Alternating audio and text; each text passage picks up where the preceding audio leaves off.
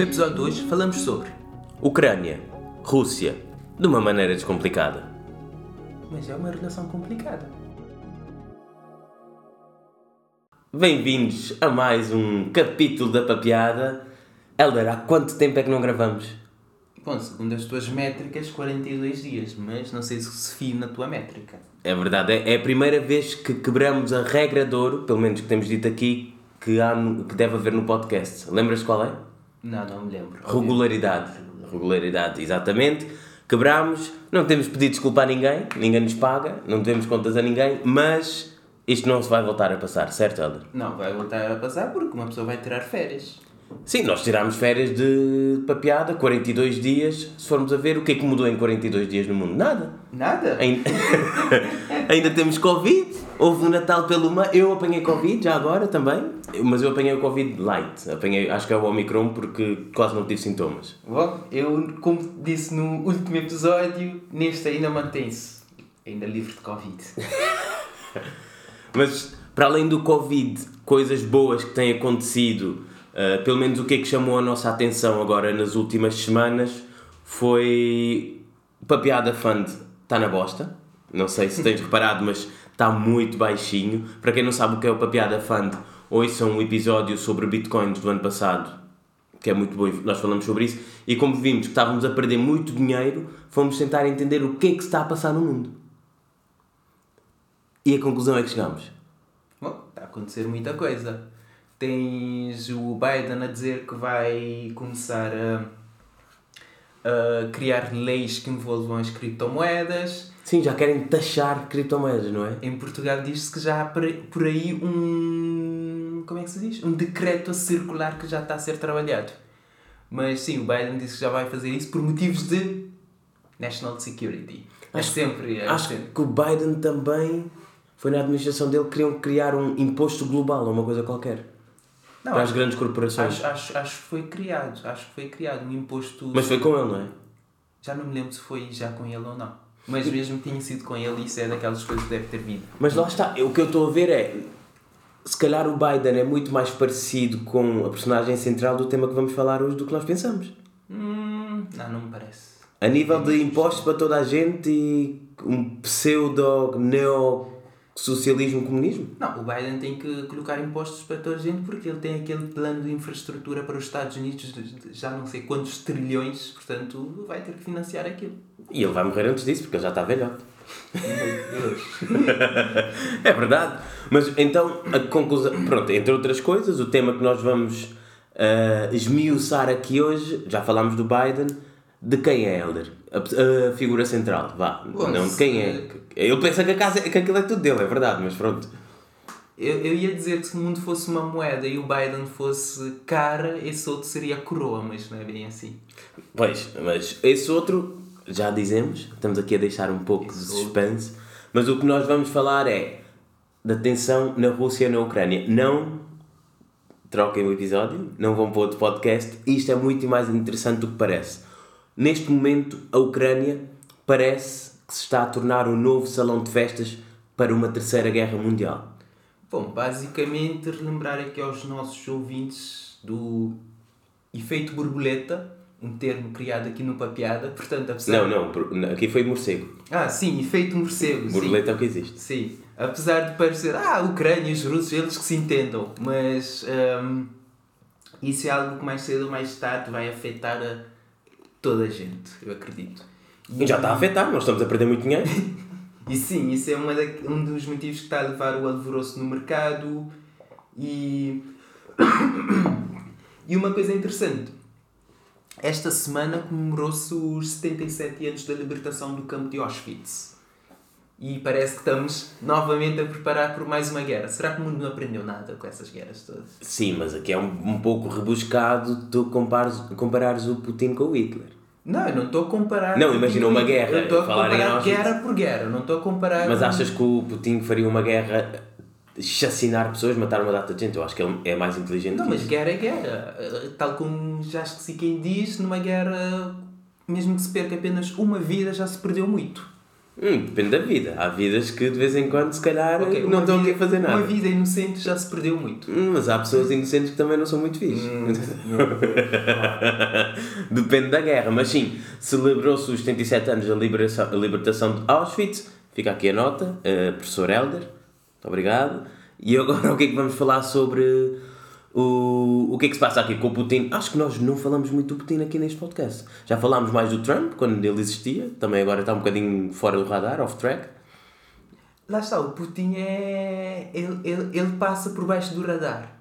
Ele está lá sempre, mas de vez em quando uma pessoa esquece que ele está lá. Mas quando ele faz notar a sua presença, nota-se a sua presença. E para quem não gosta do Putin ou está aqui, ah, estes gajos agora estão a falar do Putin, o, o homem está quase a bater o recorde de governação da Rússia ou da antiga União Soviética, está quase a passar Stalin. É preciso ser admirado pela história. Não estou a dizer se é bom ou se é mau, Não. mas historicamente falando, é uma grande personagem do mundo moderno. Não, não, Putin, independentemente de gostar ou não, é uma das pessoas mais influentes do mundo. Ponto final. Exatamente. Ponto final. Eu acho que nos últimos quê, 15 anos ele tem estado sempre no top 5. E eu acredito que ele tenha estado realmente no top 3. Quem é, nos últimos 15 anos, quem foi mais poderoso que o, que o Putin? Pode ter sido Temos outro que também não passa muito no radar. Eu acho que é mais Ah, poderoso. o tio Xi. Exatamente. Pois, Pois. o que eu quero dizer é mesmo isso. Eles estão lá... Não é preciso estar sempre na televisão para ser influente. Exatamente. É, o que leva-nos àquela... Fogo, aquele ditado. Estou a lembrar dos ditados e das coisas, mas não lembro quem diz, que é... Tinhas muita coisa guardada aí nesses 42 dias. O mais forte nem sempre é aquele que faz mais barulho. Muitas vezes é, é o caso desses, do Putin, do Xi. And that's what she said. Também pode ser um, um pouco por aí. Mas eh, voltando aqui ao tema central, depois de estarmos a pesquisar sobre isto, o que é que se passa ali, a conclusão que eu cheguei é: o Putin parece um ex-namorado ciumento. Porque ele quer a Ucrânia de uma maneira como se fosse. Continua. Ele, ele quer, ele, ele- para ele é, a Ucrânia sempre foi a Rússia, sempre foi parte da Rússia, a União Soviética desapareceu, mas ainda hoje em dia tem que pertencer à Rússia. Por isso é que ele está a entrar por lá dentro e arrebentar com aquilo tudo, basicamente. Bom, eu, eu trazia aqui uma analogia que eu estava muito orgulhoso da minha analogia da relação Rússia, Não deixas notas? Rússia-Ucrânia. Hum, Mas ah, podemos começar com analogia também. sim, a analogia basicamente, há muito tempo havia esse casal, Rússia e Ucrânia, que estavam num, num relacionamento abusivo. Mas era um casal hetero, LGBT. É um casal não binário. não está classificado. Bom, isso é a resposta suave. E com a queda da, da União Soviética, separaram-se. Mas uma das pessoas do casal, né? não, não, não dá para dizer se é homem ou mulher, Uma das partes. uma das partes do casal não ficou satisfeito com, com a relação ter terminado e queria sempre ter outra, outra parte de volta. Então podemos dizer que a Ucrânia é mais gostosa. Porque Hum. é não binário, é com E. Bom, não sei. Mas o que acontece é que a Ucrânia começou a ir em dates com a União Europeia. E a Rússia não gostou. A Rússia não gostou, a Rússia foi lá. Agora vais a date com outras pessoas. Eu quero aquela coisa que eu te dei. Tomou a Crimeia. E depois, ah, ainda continuas em dates com eles. Ah, eu vou invadir a tua casa e vou ficar com tudo que está lá dentro. Ou seja, o Putin é de facto um ex-namorado ciumento. Bom, Muito influente, aparentemente. ex-namorado, namorada, não binário, né? Sim, o que quer que seja. Mas um dos problemas que aparentemente para o Putin é uma provocação é a NATO estar às portas de Moscovo. Para quem não sabe o que é a NATO, a NATO é. Estou a brincar, vão ao Google. Acho que. Acho que já tínhamos falado da NATO aqui. Provavelmente, mas não, não é preciso explicar o que é. Mas a NATO, neste, a NATO começou após a Segunda Guerra Mundial e, e pronto, os Estados Unidos e a parte ocidental da Europa e tem-se alastrado, como se fosse um vírus, lá está, cada vez mais para Oriente, para a Europa do Leste e a Ucrânia. Lá está, como está muito votada pela Rússia, uma das pretensões que tem é entrar na NATO e o Putin, para evitar que isso aconteça, está a usar toda a sua influência para acabar com os sonhos da Ucrânia de entrar na NATO, ou mesmo da NATO ter mais influência às portas da Rússia. A NATO é a geopolítica ao mais alto nível, basicamente. Portanto, é. A NATO é a principal influência dos Estados Unidos na Europa. E a Rússia não quer que os Estados Unidos tenham influência, tanta influência na Europa. Então a Rússia vai combater a NATO o máximo que puder. Lá está. É uma das coisas que perdemos com o Trump. Imagina, se, se ainda tivesse lá o Trump. O Trump está a cagar para a NATO. Ele cagando na NATO, a NATO não tem poder. A NATO não tem poder, não. não pronto, não aumenta a sua influência noutros países. Não aumentando a influência noutros países, nomeadamente nos países da Europa de Leste, não chateia a Rússia. Temos saudades de Trump? Eu não tenho saudades de Trump, mas, por exemplo, li um artigo que dizia que se a Rússia tivesse mantido chill, que a NATO eventualmente as pessoas já ah, estamos a gastar aqui muito dinheiro numa coisa, numa ameaça que não existe. Mesmo os Estados Unidos já começam a dizer ah, a ameaça para nós agora não é do lado do Atlântico, é do lado do Pacífico. E já, tentou uh, e já começou a tentar ter uma organização de género com países como a Austrália, Nova Zelândia, Japão, etc. Porque sentem que a Rússia já não é ameaça. Se calhar é por isso que a Rússia nestes últimos tempos tem feito muito barulho. É, eu estou aqui. É tipo, eu estou aqui, China, Estados Unidos, blá blá blá blá blá. Epá, ninguém fala de mim. Deixa-me fazer aqui um bocado de barulho porque as pessoas têm que lembrar que eu estou aqui ainda. E também pode ser interessante, já que falámos no teu Xi, Xi Jinping, para abafar um pouco o que se passa em Hong Kong, em Taiwan, ele dá força a Putin para meter todos os holofotes do mundo na Ucrânia, porque nunca mais falou de Taiwan ou Hong Kong. Então com, esta, com isto da Ucrânia acabou. Efeito morcego, isso está tudo ligado. Isso está tudo ligado.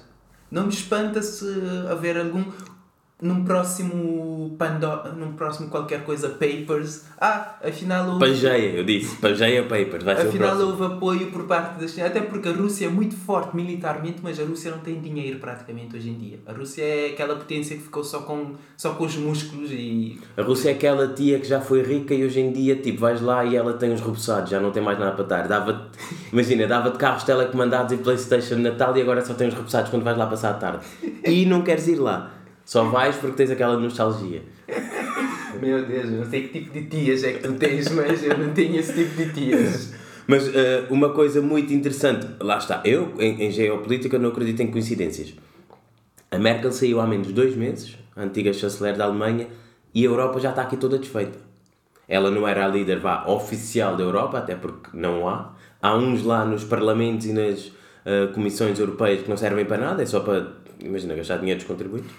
Mas a Merkel sai, a Alemanha, neste momento eu nem sei quem é o chanceler, tipo, não me lembro, Scholz ou uma porcaria qualquer, e o Putin vê um vazio e começa a fazer isto com a Ucrânia, porque a Ucrânia, querendo ou não, lá está, tanto Euro, entre a Europa e a Rússia, se não se vira para um lado, o outro entra. E a, a Europa, neste momento, como está nas lonas, tal como os Estados Unidos, a Rússia, claro que vai ter mais influência na Ucrânia ou na Arménia ou na Geórgia, daqui nada aquilo alastra.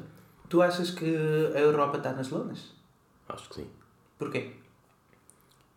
Por exemplo, quando, desde que começou a pandemia, foi mais um.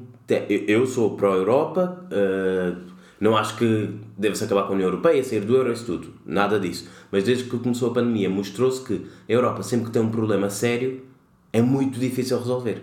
Pelos próprios mecanismos e sistemas que foram criados dentro da Europa. Ou seja, é aquela coisa de morrer uh, da solução.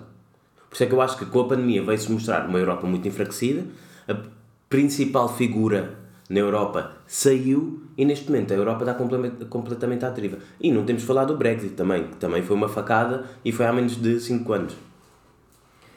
Por acaso, ainda ontem... Tu achas que a Europa está forte?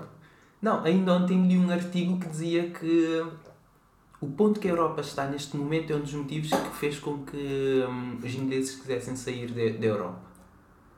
E que é aquela coisa, a Europa é dependente energeticamente, é dependente energeticamente muito da Rússia até, muito uhum. da Rússia até, eh, é dependente tecnologicamente de Silicon Valley, não há um Silicon Valley na Europa, até porque as empresas tecnológicas europeias quando começam a crescer Estados Pumba, Unidos. vai para os Estados Unidos. É dependente nos mercados financeiros, está dependente é de Wall Street ou de Londres até. Não há um mercado financeiro na Europa. Fala, antes era até Londres, a City na Londres, mas a Londres, uh, com o Brexit agora a Europa não tem isso. Um, em termos de indústria, ficou é a indústria automóvel, o resto da Europa está dependente da China. Ou seja, a Europa está dependente de várias partes. E mesmo a indústria automóvel, o futuro da indústria automóvel dizem que é elétrico, as maiores empresas elétricas não estão na Europa, de automóveis elétricos. Sim, por acaso a Europa está um bocado está, ah, está atrás tanto dos Estados Unidos como da China hum, nesse aspecto. Então, continua, eu, eu acho que a Europa continua a ser o melhor, a melhor parte do mundo para se viver, Mas? em termos de qualidades de vida, não sei o quê, mas algumas coisas a Europa não está a acompanhar. Até porque temos que ver que a Europa, acho que nunca na história moderna da Europa houve um período de paz tão alargado, desde a Segunda Guerra Mundial não há. Vá, houve ali nos anos 90 Balcãs, mas o gives a fuck, né? Pois, é, que- aquela parte que vocês sim, nem aquilo- consideram Euro Sim, é, Europa. é, é Europa, é o mas pronto, sim, não, foram eles com eles. Tipo, foi ali entre eles, tem uns problemas e não sei o quê. Mas a partir daí, eu acho que é aquela coisa. A Europa está mais preocupada dentro de fronteiras, até porque tem uma data de problemas, uma data de países, uma data, muita cultura, muitas identidades, que é um pouco também parecido com a China. O problema é, a China passou pelo que a Europa passou há cerca de 100 anos atrás e depois foi-se levantando. Eu não duvido nada que a Europa, neste momento, está na parte do U. Imagina, se fosse um gráfico, eu diria que seria um U. Estás a, estás a entender? Então, eu acho que está na parte do U e está ali estagnado. Mas eu não duvido nada que a Europa dê um pulo, até porque a nível de potência tem tudo cá dentro. Qual é o problema? Imagina, quando temos escândalos, porque uma, isso foi em Inglaterra, mas pronto, quando temos qualquer escândalo, uma pessoa faz uma festa, é um escândalo, querem despedir a pessoa. Um gajo diz uma coisa que não deve, Macron, querem despedir a pessoa. Claro que depois é impossível governar o sítio. O que nos leva ao Putin, né? Que diz e faz o que quer. Exatamente. Quantas festas achas que o Putin deu durante a pandemia? O Putin não dá festas, as festas vão ter com o Putin. O Putin agora é o Chuck Norris da, da liderança mundial, né? é verdade, mas o Putin, imagina, tu vês para o Putin, o Putin, se tu vires vídeos dele, há 30 anos ele está igual. O Putin é vampiro. Não, não, não te esqueças que o Putin era um agente secreto da KP, KGB Aham. na, na Alemanha. Portanto, o gajo anda a jogar esse jogo há muito tempo. Pois ele é ainda do tempo da União Soviética. No wonder que ele que- queira voltar para aquilo. Imagina, como agente secreto, tipo, não sei, mas já li coisas e vi séries, tinha uma vida do caraças. Imagina, ele se calhar quer voltar para aquela boa vida. Não, eu acho que é melhor ser presidente do que ser agente. Presidente tem muita dor de cabeça, estás maluco? Não, não quando és presidente da Rússia, meu.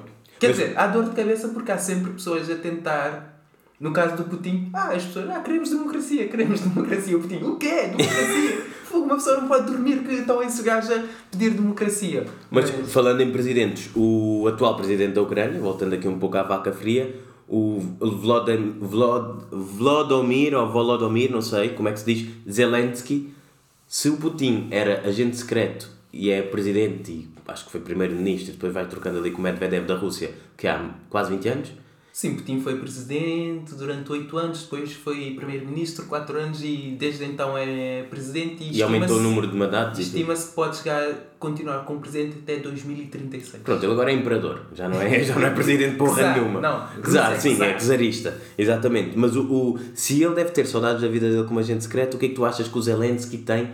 Ele era comediante e ator e agora é presidente de um país que estava à porrada. Ah, não me recordo 100% de certeza, mas esse era o ator, comediante, que, que tinha uma série em que ele era o presidente. Sim, já ouvi falar sobre isso. Ao, ao que me leva aqui a pergunta: tu achas que Portugal teria. Eu estou a falar disto porque Portugal amanhã tem eleições. Não cobrimos desta vez, não falámos política em Portugal, estamos a falar da Rússia, agora são os internacionais, não é? Novo ano, New Year, me shit.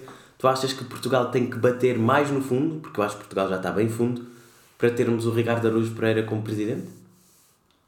Lá está, o Ricardo Araújo, Araújo Pereira é comediante, mas eu não vejo como um palhaço, digamos assim. Não que os palhaços sejam maus, mas ele é um comediante. Ele foi removendo da imagem de palhaço, porque os gatos fedorentos era palhaçada completa. Mas lá está. Eu acredito. Não, a forma que eu vejo é ele, ele como pessoa não é palhaço. Ele pode fazer palhaço muito bem, está a representar, ao passo que, por exemplo, o Trump não é comediante, mas é um autêntico palhaço. É isso que eu quero dizer. Portanto, eu, eu consigo ver a liderar um, um país. Ele, por exemplo, eu acho que os comediantes têm uma coisa que é conseguem ver coisas que as outras pessoas não veem. Às vezes, São vezes- esquizofrénicos. Não, às vezes para conseguires fazer piada sobre uma coisa tens que ter um, um poder de observação muito grande. E os comediantes têm isso. E ele tem isso. E mesmo nas. Quando ele fala, tu, tu vês que ele tem isso. Portanto, não seria, acho que não seria um mau presidente. O único problema dele, qual é? Não sei. É comunista. Ou seja, o Ricardo Araújo Pereira, se fosse presidente, nós íamos estar, nó- nós íamos estar mais próximos da Rússia. Se calhar o Putin até vinha cá visitar. Hum, eu acredito que num país como Portugal o presidente pode ser comunista, capitalista. Nunca aconteceu. Não, pode ser o que quiser, mas não vai acontecer. Não, não há muito para acontecer. O primeiro-ministro, há mais risco se for um primeiro-ministro com maioria absoluta. Não, mas o Ricardo Araújo Pereira seria presidente. Primeiro Não, mas o que eu estou a dizer é. Presidente comunista não muda nada. Hum. Tendo um presidente comunista ou Marcelo, é o quê? Alguns, algumas coisas que, de ideais, mas o que o Parlamento aprovar, o presidente pode vetar, mas depois volta e passa da mesma. O presidente não tem assim tanto poder para, sendo comunista ou não, influenciar muita coisa. Mas aqui, pegando no comunismo, uma das coisas que encontrei quando estava a preparar este episódio, no Kremlin, eles têm uma propaganda fortíssima, né? Para o regime ter esta propaganda, e eles tão, têm notícias que dizem que a Ucrânia é que está a agredir a Rússia. Que é para justificar a possível invasão por parte da Rússia para a Ucrânia. Imagina a lavagem cerebral que aquela gente deve ter para o mundo todo estar a ver uma coisa. Ou se calhar nós estamos todos errados, também pode ser, não é? Imagina, se calhar é mesmo a Ucrânia, aquele país todo fodido, todo destruído, é que está a brigar com a Rússia para engolir a Rússia. Pode ser. É uma jiboia engolir uma vaca, vá. Também pode ser por aí. O que para mim é, é incrível. Imagina, qual é o, o. E aqui fazendo a ponto um pouco para o poder da comunicação. Quantos podcasts é que tu achas que existem na Rússia? Não sei. Duvido. Não pode, não pode. Imagina, a partir do momento que a comunicação social tipo, manipula aquilo tudo para te mostrar que o mundo está todo contra ti, um pouco como a Coreia do Norte, o Putin não deixa ninguém fazer um podcast sem a autorização dele. A não ser que seja um, um podcast de propaganda. Hum, O podcast, por acaso, é uma coisa tão difícil. Acho que é uma coisa difícil de controlar. Hum, tu não achas que na Rússia controlam a net como controlam na China? Não, mesmo, mesmo controlando, controlando a net. Por exemplo, um podcast é uma coisa que eu posso gravar aqui com o meu telefone, passar, eh, enviar para ti por Bluetooth ou colocar numa Google Drive e partilhar links com toda a gente. Está bem, mas eu acredito que eles conseguem ter identificação de áudio ou de texto ou o que quer que seja quando tens coisas que não estão de acordo com o regime ou com a ideologia que governa o país, vão-te bater à porta. Hum, é uma coisa muito difícil de. A não ser que seja um podcast muito mainstream, como o Joe, Joe Rogan, aí já vais diretamente, já sabes quem é, vais censurar a pessoa. Agora, censurar o, o podcast, o formato, é, é, é muito difícil. O que podíamos fazer é passar umas férias na Rússia e gravar lá para piada, a ver se nos acontece alguma coisa. Mas em crioulo, de, em de, crioulo. de preferência durante o inverno, né? Na Sibéria. Exatamente. É- como, como dizem os russos, isso é que faz um homem. Como os russos dizem isso. Não sei que russos é que tu conheces. Ahm, mas o que é que temos a seguir ainda sobre aqui a Rússia? Ah, temos aqui uh, uh, a paródia começou em 2013 com o presidente na altura Viktor Yanukov, Yanukovych. Basicamente, o país estava na merda, Ucrânia, e ele tinha que se virar para um lado. O que eu andei a ler é que o Ocidente, nomeadamente as uh, instituições hipócritas do Banco Mundial e do FMI, não se chegaram à frente por causa da sua burocracia megalómana. Então, a Ucrânia estava na bosta, o presidente disse: Olha, eu vou dar o rabo à Rússia. Deu o rabo à Rússia, aceitou um empréstimo de 15 bilhões de, de dólares, por parte, em dólares ainda por cima, vê lá, os russos nem dinheiro deles como deve ser têm. Deram esse dinheiro todo à Ucrânia e depois a população manifestou-se, porque aparentemente a Ucrânia é muito mais democrática que a Rússia, podes reclamar, manifestou-se e o presidente cai. E desde aí, de acordo com o que parece ser a vo- a vontade da maioria da população, pelo menos em Kiev e na Ucrânia, da parte mais ocidental, é serem pró-Europa. Por isso é que agora temos este presidente, o tal comediante, comediante não, fica mal, o Zelensky, vá. o Zelensky temos que é mais pró-Europa e o Putin, para mostrar que a picha dele é maior que a europeia ou dos Estados Unidos, está a fazer este barulho todo dentro da Ucrânia. Isto é a minha análise muito sincera. Paulo Porta estaria orgulhoso. E o Marcelo também estaria? Ah, o Marcelo está-se a cagar. O Marcelo agora quer é jantares e fotos. O Marcelo já não faz análise política. Mas sim, basicamente a Rússia está a combater para acabar com a influência americana na Europa. E depois começou com a Crimeia, em 2014, invasão da Crimeia, e agora já há duas, não sei se eles chamam de províncias ou regiões, o que quer que seja, no leste da Ucrânia, que já se autodenominam de repúblicas populares. Em Ludansk ou Luhansk, não sei como é que se diz, e Donetsk. Eu fico triste porque a, a melhor equipa na Ucrânia era o Shakhtar Donetsk e agora estão na bosta. Tipo, era uma equipa que jogava na Liga dos Campeões. Para ti isso não quer dizer nada, não é? Eu já vi jogos da Liga dos Campeões. Ah, e falar nisso, o Benfica agora tem um ucraniano. Yaremchuk. Olha, Ok. se calhar podíamos trazê-lo aqui para ele dar a perspectiva dele do problema na Ele Ucrânia. fala português? Duvido, achas? Ele está cá há menos de um ano. Então como é que... E em Odivelas também há muitos ucranianos, é verdade. Se calhar podemos estar aí Eu a... acho que temos um Há um vizinho, supermercado. um vizinho ucraniano. Ah, já, é verdade. Eu uma vez estava a entrar na- no prédio e estava uma senhora a falar ao telefone uma língua que pareceu ser ucraniano ou russo. Isso é de outras coisas, é uma das coisas que o Putin diz. Ucrânia e Rússia são um povo só, porque até o idioma é muito parecido. Imagina o rei de Espanha agora ter isso a Portugal. Somos muito parecidos, temos uma história comum, temos uma língua parecida. Pimba, vamos invadir Portugal. Era Não. giro. Lá está. Em, em algum momento da história, algum país pode ir e dizer a mesma coisa sobre a outra. Depois vêm vem os italianos e dizem: Ah, Portugal e Itália, nós temos uma língua muito parecida. Vocês eram partes do nosso império, agora é tudo Itália. É Colonização, porquê que acabou? Vamos outra vez apanhar as colónias todas. que é um bocado o que a Rússia está a fazer. Ah, essa parte do território ucraniano era, no, era nossa há 200 anos atrás. E queremos de volta. E aqui, imagina, a Rússia durante a Guerra Fria era anti-imperialista e, houve, e apoiou muitas, ah, muitos países em África e também mesmo na América Latina, América Latina. Cuba, para se independiz- independizarem dos colonizadores. E neste momento está a invadir um antigo território que já fez parte do Império Russo. Tipo, eu não entendo como é que é. Tu tens os czares, tens uma revolução bolchevique, tens comunistas, Guerra Fria, cai tudo e depois voltas a onde não foste feliz?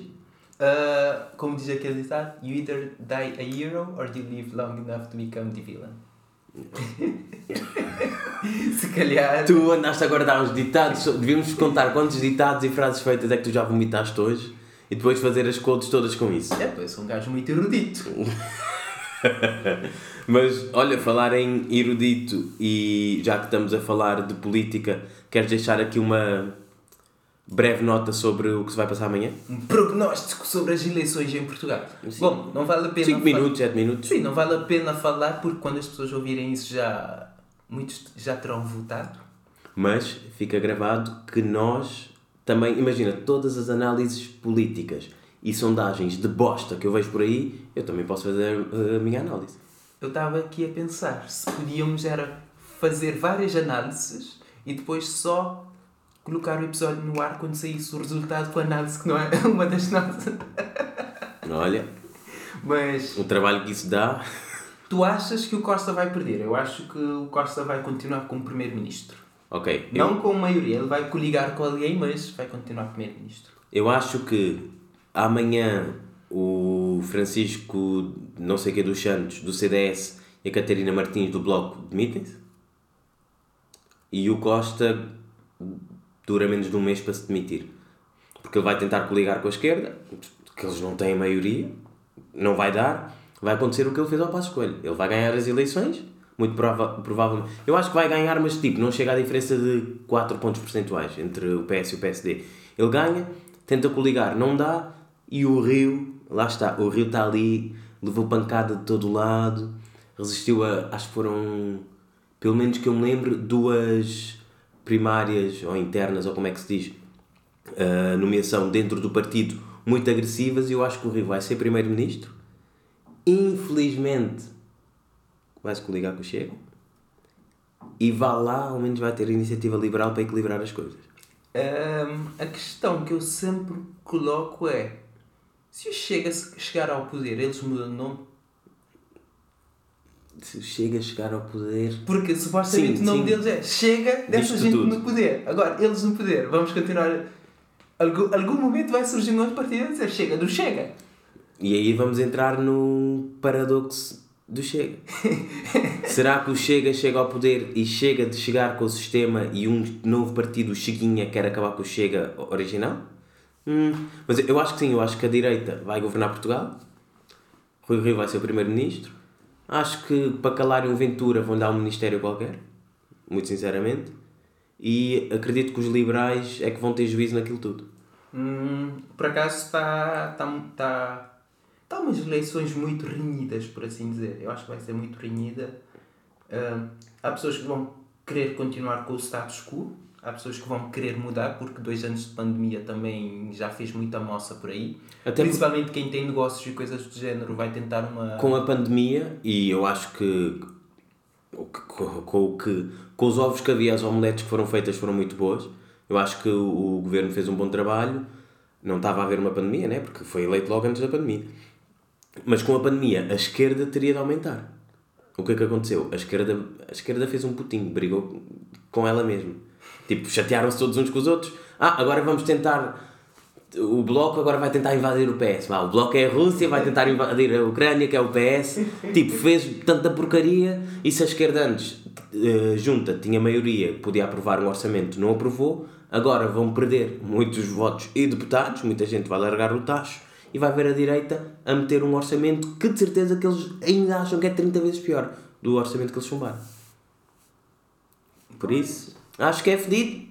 Acho que, Catarina Martins, nós estamos a precisar de estagiários aqui na Papeada. Se não tiveres trabalho, segunda-feira podes vir. E para o outro, para o Chicão, eu não sei o que é que ele sabe fazer, por isso não acho que ele possa vir fazer aqui alguma coisa. É, estagiários não pagamos, portanto. Não, dá trabalho. Sim, depois, estagiário dá trabalho, mesmo não depois. pagando, é, é fedido. E a nível de recomendações aqui, professor Helder, o que é que nos trazes, eh, o que é que nos vais presentear com o que tens regalado a tua intensa vida? Uh, recomendações não trago, não trago, apenas não tenho estado a ver coisas novas, por assim dizer. Tenho estado a ver uh, séries que já existiam, mas que só agora tive a oportunidade de ver. Neste caso, o Seinfeld. Também vi. Mas todas as séries que tu vires já existiam. Não, eu às vezes vejo série logo no dia que é lançado e eu, pum, já estou ali. Então estás a dizer que a indústria eh, cinematográfica está na merda? Não, não, não fazem nada que tu gostes? Não, neste caso é a indústria da televisão. São duas coisas diferentes, o cinema e a televisão. A série está dentro da televisão.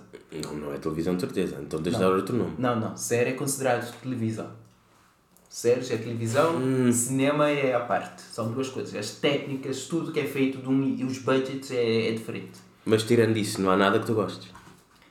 Hum, há, há, há coisas novas que, mas ainda não tive a oportunidade de ver. Porque quis, quis ir para trás um bocado, dar um passo para trás, depois para dar dois passos para frente. Contaste essa? Hoje estás impossível, isso sim. Tu, olha, o próximo episódio, vamos ver quantos é que fizeste agora editados e no próximo tens de fazer pelo menos o dobro. ok. Ok? Fica Ok. aqui o desafio. Mas tens que contar e depois dizer quantas que eu disse que é para. Ok, neste já contei 5. Ok, sim. Então pronto, no dez. próximo tens de fazer 10. Combinado. Fica aqui, recomendação, ditados. Combinado. Ok. Eu, a nível de recomendações, pronto, foi muito tempo, não vou estar a vomitar tudo o que eu andei a fazer, mas livros, ah, tive sorte de ler livros interessantes. O Segredo, que tu dizes que nunca tinhas ouvido falar, é daqueles livros super de autoajuda americano em que roça o ridículo muitas vezes, mas quem quiser acredita naquilo. Eu, sinceramente, recomendo. É um livro pequeno, muito fácil de se ler.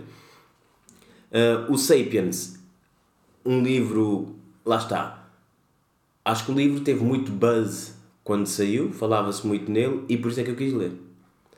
Vale aquilo tudo que dizem? Acho que não, mas é interessante. Imagina se um extraterrestre chegasse à Terra amanhã e lesse aquele livro, entendia o que é que se passa aqui, basicamente. Por isso dá-nos uma visão ampla de, da história da humanidade. Lá está, o do livro é uma breve história da humanidade. Mas sim, é interessante para aprender eh, muita coisa de uma maneira um pouco superfi- superficial, não aprofundei em, em muitos temas.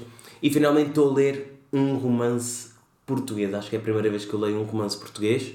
Estou a gostar muito. Chama-se Equador, Miguel Sousa Tavares, que eu não sabia que é um gajo muito de direitas. Eu sei que ele é um, um bocado bronco, já ouvi entrevistar pessoas, acho que os jornalistas têm que ter ali um limite da parvoíce, eu acho que ele é um bocado parvo, mas o livro é muito bom. Equador.